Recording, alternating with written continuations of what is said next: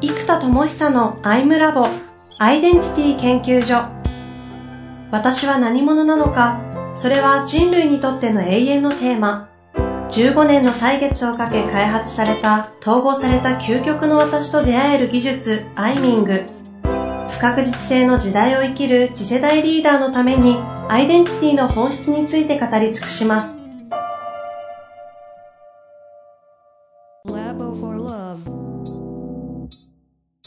こんにちは、遠藤和樹です。生田智久のアイムラボアイデンティティ研究所。生田さんよろしくお願いいたします。はい、よろしくお願いします。さあ、ということで、えー、前々回から始まってですね、えー、生田智久のアイデンティティシフト、イノベーターからアントレプレナーになったですけどね。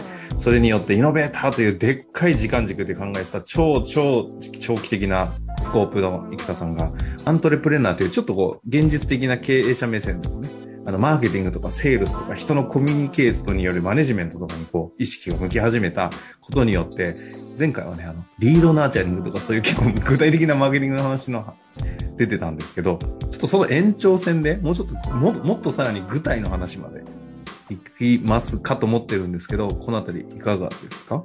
そうですね、えっと、基本的に僕今段階を2つに分けていて、マーケティングオートメーションからのラーニングオートメーションだと。なんで、MA と LA。で、うちは教育なので、ラーニングオートメーションががっつりできればいいですと。で、えっと、ここで前回お話しした、今、熱狂的コミット率、しかも多分狂気的なんですよね。1日3時間ぐらいみんなやるって、やっぱちょっと狂気なんですよ。でもそれだけ、まあ、ちょっと自分で言うのもなんですけど、僕の人材開発の技術のかなり濃いところまでを、えっと、学べて、たった月5000円とか1万円とか1万5000円で学べるので、まあ、サブスクモデルのフィットネスクラブに毎日行く人いるじゃないですか。はいはいはい。その感覚で毎日来る人たちがいるんですよ。で、まあ、確かに超破格なので、普通だったら、もう本当にこれ年間300万分のコンテンツだとしても全然いいぐらいの内容になってるので、うん、いや、本当ですよ、ね、まあ、それが本当に月5000円とか1万円でいけるので、で、来ても大体来なくなっちゃう人とか多いじゃないですか。フィットネスクラブ登録したけど行かなくなっちゃうとか。はいはいはい。でも結構やっぱりみんな狂気的なんですよ。これ2年間ぐらい続けてる人もいて。へえ。もう500日目です、毎日とか言って。この間24時間フィットネスのオーナーとたまたま紹介されて話したら、大体9ヶ月、8から10ヶ月が離脱みたいなんでね。うん、まあそれの2倍以上ってことですね。そうですね。で、そうすると結構熱狂的ファンを作るみたいな超高難度のところも最初からできてるわけですよ。はいはい。で、えっと、ラーニングオートメーションできるように、まあ、システムをどんどん作ってるのと、あと講師陣も増やしてるので、まあ、どれか自分にフィットしたやつを続けてもらう。まあ、週に1回何か定期的にやってもらえば、まあ、十分だと思うので、そこも、えっと、できてきそうですと。ってなってくると、まあ、LA の部分、ラーニングオートメーションもっと強化しますけど、マーケティングオートメーションがなさすぎたので、え前回、モンノン空間の、えー、101の僕、モンノン空間の技術ということで、えー、広告を打ったら、まあ、そのステップメールになっていて、えっと、ぜひ見たいですね、その広告。そうそうね、ぜひ皆さん見つけて登録してほしいんですけど。私には流れてきてないんで、対象外なんでしょう、いや、でもね、最近あれですよ、そもそもそのセットも、えっと、AI に自動化しちゃった方がいいんですよ。ああ。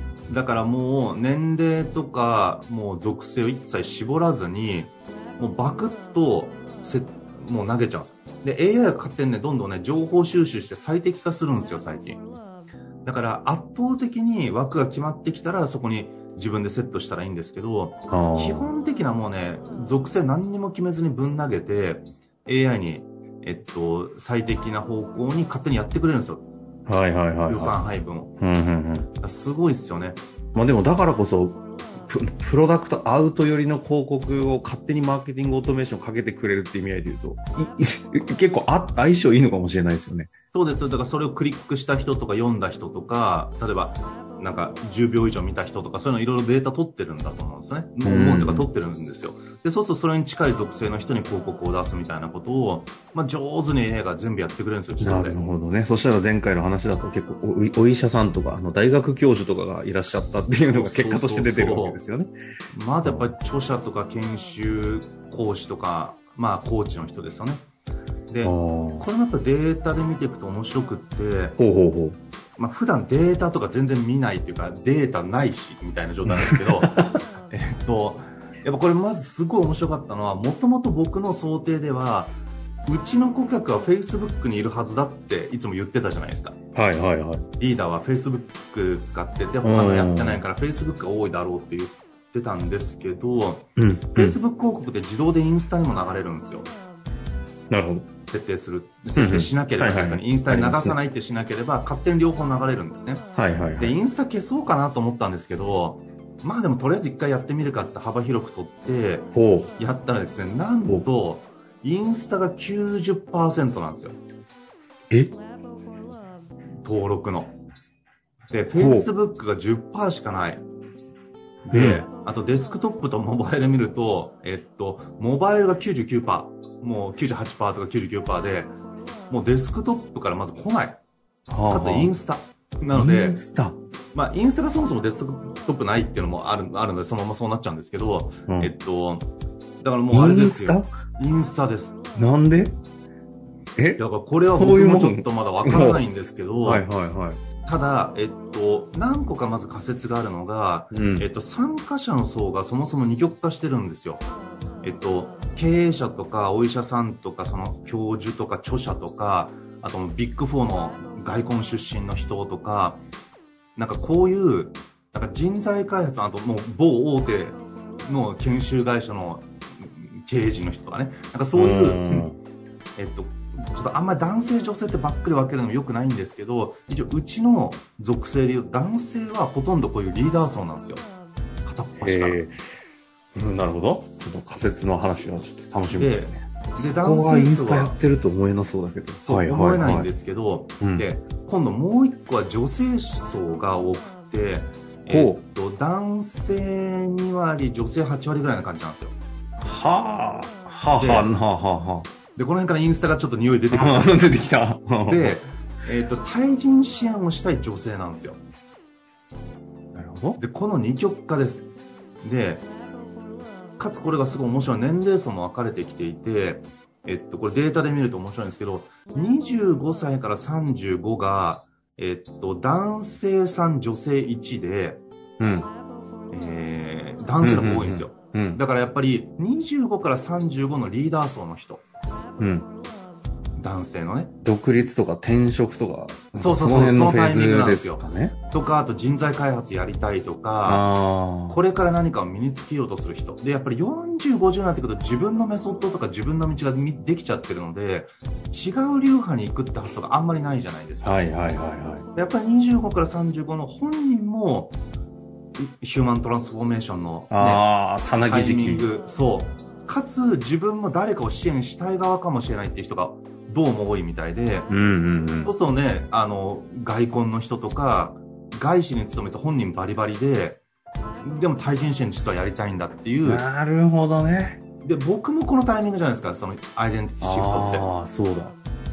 だここがどうも男性リーダー層。で、これは31なので、まあ女性もちろんいるんですけども、男性3、女性1っていうのが結構もう如実にデータで出るんですよ。うんうんうん。、で、次に出てくるのが35から45の今度女性なんですよ。おここは、えっと、女性5、男性1ぐらいですかね。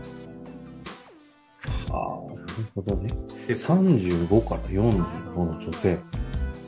そう。で、ここまだ仮説ですけど、うん。えっと、おそらくこの2層だなっていうのがあって、うん一つ、はお子さんが小学生になって手がかからなくなってきたので、ああ、自分に向き合うタイミングが。副業とか、ワンオンワンの技術っていうのを歌ってるので、はいワンオンワンをやりたい人。でも、えっと、ビジネスマンとしてはブランクがあるので、またなんかどっかの会社にフルタイムで行くのはちょっと厳しいなと。うん。でも、パートしても時給1000円とかになってしまうので、でも派遣さんって結構コミット高いので、ちょっとその子供が学校行ってる間だけでは難しいってなるじゃないですか。うんうんうん。で、かつ対人支援の技術だったら、子供の教育支援もお母さんができるようになると。なので、この、えっと、子供が小学生以上になってきたお母さん層がやっぱり40代ですよね。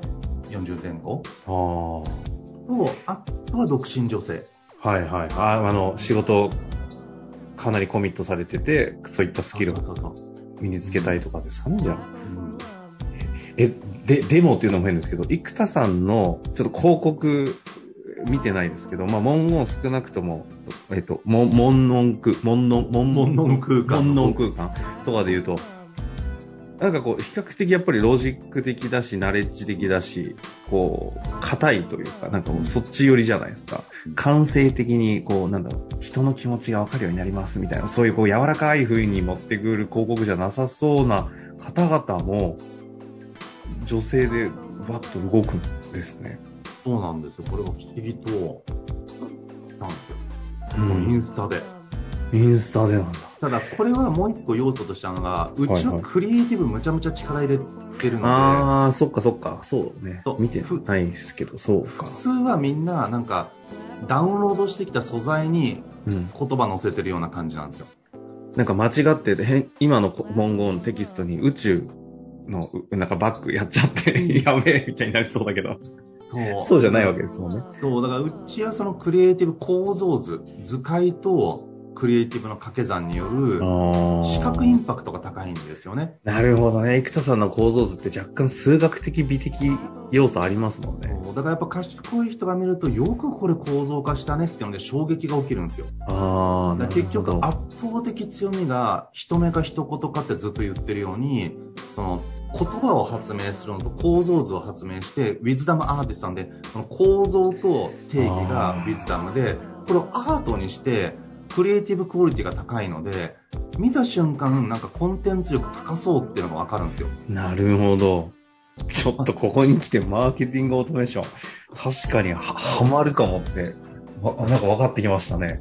でも、文言空間でインスタで来るとは思えないですよ。いや、確かにこればっかりはやっぱりアントレプレナーとしてやってみなかったら絶対分かんなかったところですね。だからもう PDCA するしかなくって、で、例えば月初は何してたかっていうと、うんうんあの、Facebook セミナーやってたんですよ。おライブセミナ生田さん？ー。フェイそうそうそうそう。そうなんです。Facebook ライブセミナーを大量にやれば、お客さんは Facebook だし、で、かつ、セミナーに来れば確率高いと。うんうんうんと思ってやってたんですけども、これはそこそこは来るんですよ。うん。うんうん。で、その段階でも一応リードで、えっと、2000円ぐらいでは来てくれてたんですよ。だから、いきなりダイレクトのセミナーに2000円だったら全然いいんですけど、ただ結局ね、あの、広告のように見えて、知り合いの人が8割方なんですよね。あと入ってる人。はいはいはい広告をクリックしてきてるのが、内輪の人が多くて、で、やっぱあんまり成果にならなかったんですよ。でそこからもちろん始まっていて、でもここからどんどんどんどんアジャストしていくんですよね。つまり、その心理消去を下げまくる必要があるんですよ。うんうんうん。セミナーと日程が決まってるので、頭で日程を選ばなきゃいけないし、日程が埋まってたら参加できないので、登録はそもそもできませんと。あと、Facebook イベントの登録ってリードを取れないから、そこに行こうと思ったけど用事があって行けなかったけど興味がある人がもうアクセスできないんですよ、こっち側に。わざわざ自分で Facebook 広告検索してこないじゃないですか。はいはいはい。Facebook ページ検索してとか。やっぱプッシュできないので、結局リードにならないから、毎回毎回やっぱこれフローになっちゃうんですよね。うん。単純な話。うん。で、どんどん、じゃあ、オンラインのステップメールセミナーにして、まあ、撮った、録収録したやつを。で、えっと、どんどんやっぱ心理教育を下げる必要があるんで、最初、名前とメアドも入れてたんですけど、名前いらないじゃないですか。う名前削ってメアドだけにして、で、あとは、まあ、カーセルって言って、こう、紙芝居ですよね。はい紙芝居型のリードでメアドだけ。で、Facebook 広告とインスタ広告ってメールアドレスが自動で入るんですよ。うん。だから、もうポチッと押すだけで OK だと。うんで、ここまで持っていくと、えーっと、その、カーセルでクリエイティブが紙芝居で見れて、で、細かいですけど、ボタンは詳しくはこちらが良くて、登録するとか申し込むだとちょっと心理衝撃上がるんで、うんうん、詳しくはこちらってクリックして、メールを入れるだけってうんいう最小化してステップメール化したんですけど、まあここまでどんどんアジャストしてって、だから、モン空間の Facebook セミナーから、モン空間の、えっ、と、紙芝居型の、えーインスタ側で、Facebook セミナーって Facebook で広告するから、Facebook アプローチじゃないですか。はいはいはい。これ後から考えたら、9割インスタだったので、うん。むちゃむちゃ感度の悪いところに頑張ってたってことになるじゃないですか。いやー、本当っすよね。そう。かつ心理衝撃も日程決めなきゃいけなくて難しい。いや、それ気づかないよね。普通に考えたら、か仮説絶対立たないですもんね。ち生田さんのコンテンツがまさかインスタっていうね。いや、これは。結構ヨガやってる人とか、女性ってそれ内観とか内面をすごく重視するので、確かに言われてみりゃ、そりゃそうだって感覚になってくるけど。リーダースキルとかビジネススキルだったら多分イン Facebook な気もするんですけど、なるほ結構ワンオンワンやる時点で、リーダーとか起業家ってワンオンワンって労働集約の極みなので、ビジネスモデルとして選択しないんですよ。はいはいはなので、その理性が高ければ高いほど、やっちゃいけないビジネスモデルなんですよ、ぶっちゃけ。超労働集約で N 倍化無理じゃないですか。い。うんうんうん。まあ僕もそうです。結局、技量がなかなか伝播できないから、自分以外の講師呼んでも難しくって、で結局自分がっていう主語の中でやらなきゃいけなくなっていっちゃう。うんうんうん。そう。だけど、これが、なんだろうな、感性的な人が、まあインスタやっぱ多いじゃないですか。うんうんやっぱ視覚インパクトで行った時に、うーん、まあ、足りましたね。だから、なるほどね。意外と TikTok 当たっちゃったりする可能性もじゃあ、なしって発想にはなんない方がいいのかもしれないですね。いや、そうそうそう。いや、インスタはまさか、ちょっと僕インスタやってないですからね、基本的に。いや、まあ、ですよね。もうこれからインスタやりまくんなきゃと思って。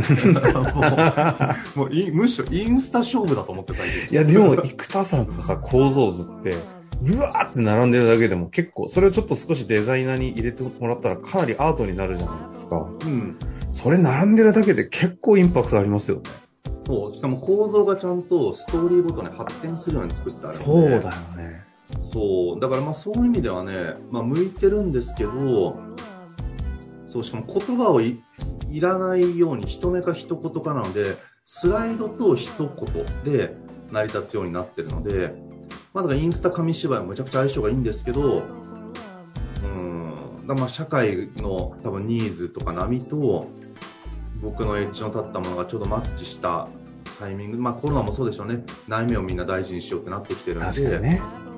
で内面系になると急にふわっとしたコンテンツとなんかこうなんだろうな。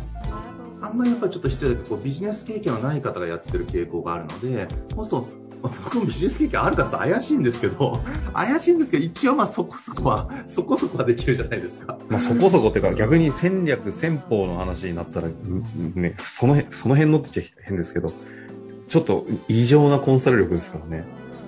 まあだからそのまあだからね結果がまだあんまり世の中に自分が作ってないですけどまあでもとはいってもそこそこなのでそのなるほど。うん、だそういう経験があって内観ロジック感性統合してるって言うと珍しいので、うんでまさかのインスタですまあ、ということでね、えーアイデンティティシフトから始まったアントレプレナーによってのこのマーケティングオートメーションからのインスタという生田智久とのこう交差点がここに存在してたという回だったと思うんで、ぜひね、あの、ね、生かす、生かすというよりもこんなことがあるんだっていう、ちょっと気づきにしていただけたら嬉しく思います。ということで、今日も終わりたいと思います。ありがとうございました。はいありがとうございます